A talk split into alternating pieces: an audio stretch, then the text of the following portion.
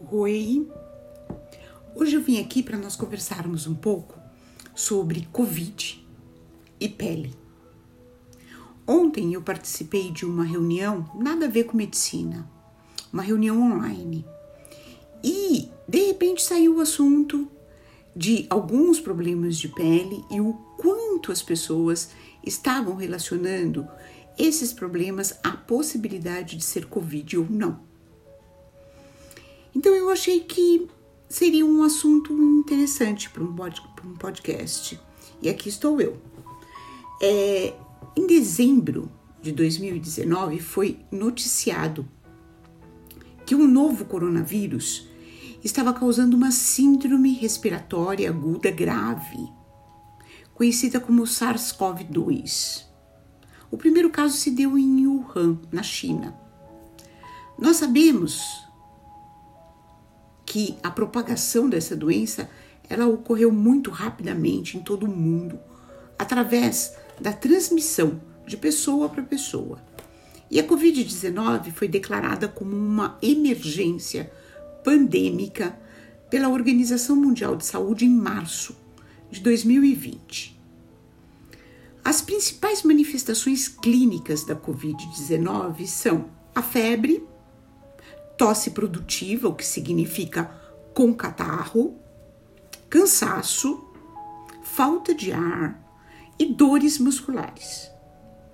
A diarreia, a deficiência no olfato, a falta de percepção do gosto também são relatadas, mas são eventos menos comuns. Paralelo a tudo isso, nós percebemos um número crescente de manifestações cutâneas em pacientes com Covid-19, sugerindo que as lesões de pele pode ser uma característica potencial dessa infecção. Essas manifestações cutâneas, elas podem ser os sinais de apresentação de uma infecção por esse vírus, o que pode ajudar no diagnóstico precoce dessa doença. Curiosamente, a incidência de erupções cutâneas entre os pacientes com Covid variou muito em diferentes países. Em um estudo que nós temos com 506 pacientes, apenas oito casos foram notificados na China, enquanto 488 casos eram da Europa. Ainda existem muitas dúvidas pairando no ar. Será que o vírus ele pode infectar através de uma ferida aberta na pele? Será que as manifestações cutâneas estão relacionadas às nossas respostas imunológicas? Será que as manifestações cutâneas foram causadas por um novo medicamento prescrito? Um exemplo disso, desse último item, é a exacerbação da doença de pele chamada psoríase por causa do uso de hidroxicloroquina.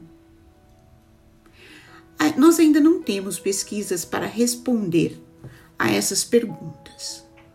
A primeira manifestação cutânea relatada foi a de urticária, em março de 2020. Na pele, os sintomas dos pacientes com Covid-19 eles são muito diversos. A lesão cutânea mais comum, mais frequentemente descrita, é o eritema, que é uma área da pele que fica avermelhada. Esse eritema ele pode aparecer no tronco, pode aparecer nos membros, nas extremidades, pode aparecer nas regiões das dobras, na face e nas membranas mucosas, como a vagina, o ânus, a boca. Além disso, existem casos em que essas lesões elas ficam confinadas em alguns locais específicos, como os calcanhares, por exemplo. Muitas vezes elas são acompanhadas de pápulas, que são pequenas bolinhas que podem ser avermelhadas, esbranquiçadas ou até da mesma cor da pele ao redor. E outras lesões que a gente observa em vigência dessa infecção são os casos de urticária, né, que pode ser uma urticária localizada ou disseminada. São vesículas, que são pequenas bolinhas né, de, de água, vamos dizer assim, semelhantes à catapora. E aí, normalmente, essas lesões elas ficam mais no tronco e são acompanhadas por uma coceira bastante intensa. E tem o que nós chamamos de livedo. Livedo é quando a pele fica como se fosse um mármore, meio avermelhada, meio arroxeada. E existem também casos de necrose da pele. É, normalmente, esses dois eventos, tanto o livedo quanto a necrose, eles acompanham os casos mais graves. E o fato deles acontecerem é, pode estar associado ao, a um estado de hipercoagulação que a gente vê na Covid. E a consequência dessas lesões, mais especificamente, é que depois, após o tratamento, a pele ela fica mais escura do que a pele normal. Né? E isso é um reflexo da gravidade do problema que aconteceu. Petequias também podem surgir, que são pequenos pontos vermelhinhos, como se fosse uma picada de inseto. E com essas lesões, muitos pacientes acabam recebendo o diagnóstico de dengue. Depois nós podemos encontrar uma lesão que tem sido chamada dedo do pé COVID, que são lesões de cor vermelho, às vezes é, arroxeado ou até lesões azuladas que podem formar bolhas e depois uma crosta enegrecida. Essas lesões são lesões acroisquêmicas é, e são formadas por pequenos trombos que ocorrem principalmente em crianças e adolescentes em boas condições de saúde. E as principais partes afetadas por essas lesões são as mãos e os pés. Nós temos também descrito é, lesões semelhantes a frieiras, e essas lesões foram observadas em alguns pacientes.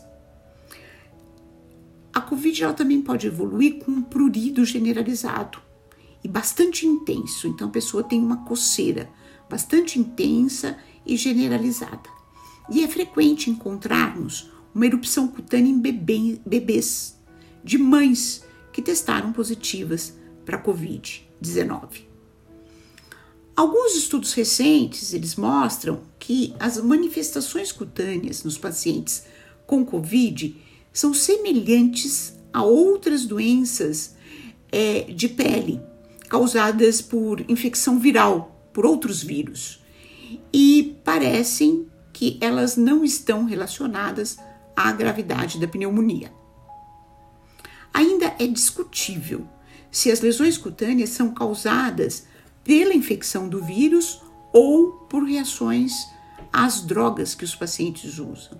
Há vários regimes de medicamento, de medicamentos né, usados para o tratamento de pacientes com Covid. E alguns desses medicamentos podem ter como resultado efeitos colaterais cutâneos, como a presença, por exemplo, de uma, de, no, de uma nova lesão de pele, uma nova dermatose ou o agravamento de um distúrbio dermatológico que esse paciente já tinha.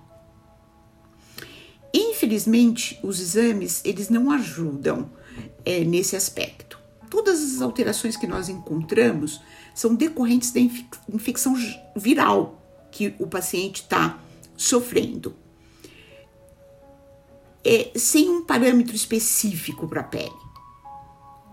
O estudo de um receptor presente, especialmente nos queratinócitos, que é um tipo de célula cutânea, fornece uma evidência de infecção percutânea, ou seja, a entrada do vírus através da pele.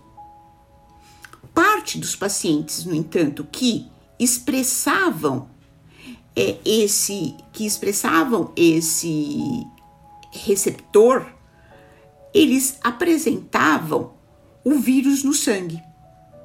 Então, nós não sabemos se o vírus entrou pela pele ou se ele chegou até a pele pela corrente sanguínea. Nenhum estudo, até o momento, relatou a presença do vírus em lesões cutâneas. No entanto, mais amostras de biópsia devem ser coletadas para nós termos certeza disso. Infelizmente, os mecanismos das manifestações cutâneas, é, os mecanismos das manifestações cutâneas, eles são apenas hipotéticos até o momento. Vale ressaltar, no entanto, que erupções cutâneas também são observadas na população em geral. Portanto, a gente não consegue descartar se as lesões cutâneas dos pacientes com Covid foram meramente um fenômeno acidental com base na incidência que nós teríamos na população geral. Outra questão também a se colocar é a dos pacientes que já apresentam uma doença dermatológica. Os estudos eles mostram que pacientes com psoríase, com hidradenite supurativa e com tendências atópicas têm um prognóstico pior se eles forem infectados. Pacientes com distúrbios cutâneos mais graves, por exemplo, uma psoríase grave, eles estão em maior risco de desenvolver pneumonias por qualquer causa. Portanto, é muito importante que esses pacientes dobrem os cuidados de prevenção. Nenhum tratamento deve ser interrompido sem orientação médica, uma vez que a própria doença dermatológica não controlada pode ser pior do que manter os medicamentos que o paciente está em uso. Nós precisamos reconhecer que muitas perguntas sobre Covid-19 permanecem inexploradas. Mais dados clínicos precisam ser coletados e mais pesquisas precisam ser realizadas para uma melhor compreensão das manifestações cutâneas causadas por essa doença. Uma das muitas coisas boas que essa doença trouxe foi o aumento do conhecimento global sobre cuidados básicos de saúde e higiene preventiva, tanto pessoal como social. É claro que nós vamos pagar um preço muito alto por esse aprendizado. Mas nós não podemos deixar de ver o lado bom das coisas. Então, nós podemos esperar uma menor prevalência de doenças cutâneas contagiosas por contato, tais como as verrugas, as infecções bacterianas e fúngicas, a sarna, o piolho, as doenças sexualmente transmissíveis e outras.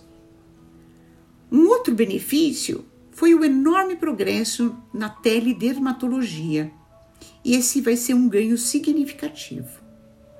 Por fim, a alta adesão a estratégias de proteção de saúde e isolamento ou distanciamento social continua sendo o esteio que permite controlar melhor essa doença durante a pandemia até que todos estejam vacinados. Fique seguro e até o próximo podcast.